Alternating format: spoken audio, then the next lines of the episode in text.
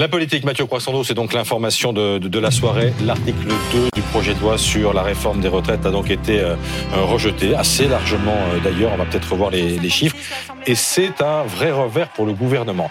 Il faut d'abord nous expliquer comment ça s'explique. Ben ça s'explique par l'arithmétique et la politique. Regardez l'arithmétique d'abord.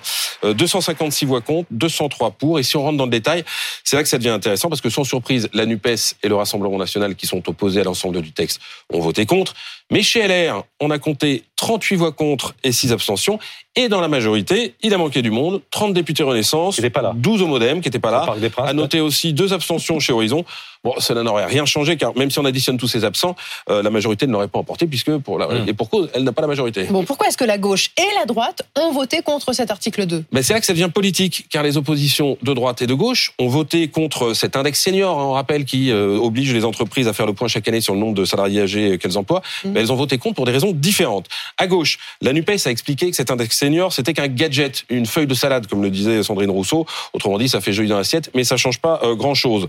Pour eux, le texte n'allait pas assez loin. Et à droite, c'est l'inverse. Les LR ont voté contre parce que le texte allait trop loin d'une certaine manière, c'est-à-dire qu'il allait compliquer euh, la vie, euh, notamment euh, des entreprises. D'autres estimaient aussi qu'il s'agissait d'un cavalier législatif, c'est le mot savant pour désigner un cheveu sur la soupe, c'est-à-dire un article qui n'a rien à faire avec l'objet de la loi qui le concerne.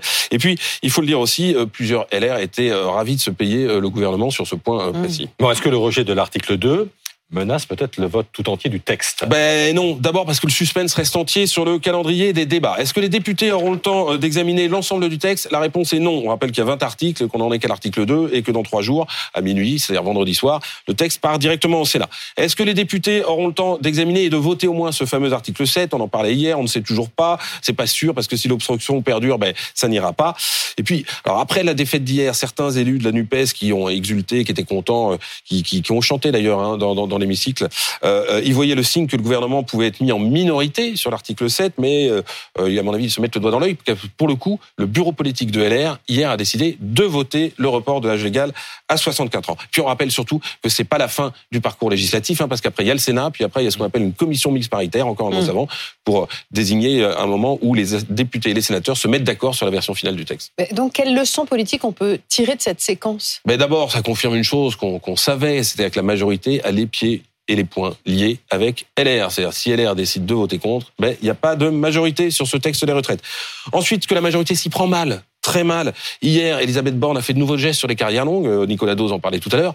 Le problème, c'est que personne n'a rien compris au moment où elle a présenté. Il y a eu plusieurs communiqués, des explications de texte et tout texte. Euh, ce matin, on l'a compris avec Nicolas. Mais c'est particulièrement compliqué à expliquer. Puis par ailleurs, en fin dernier enseignement politique, le groupe Renaissance n'est pas tenu. 30 absences, ça fait à peu près 18% du nombre de députés Renaissance. À des moments aussi touchy, franchement, c'est pas très professionnel.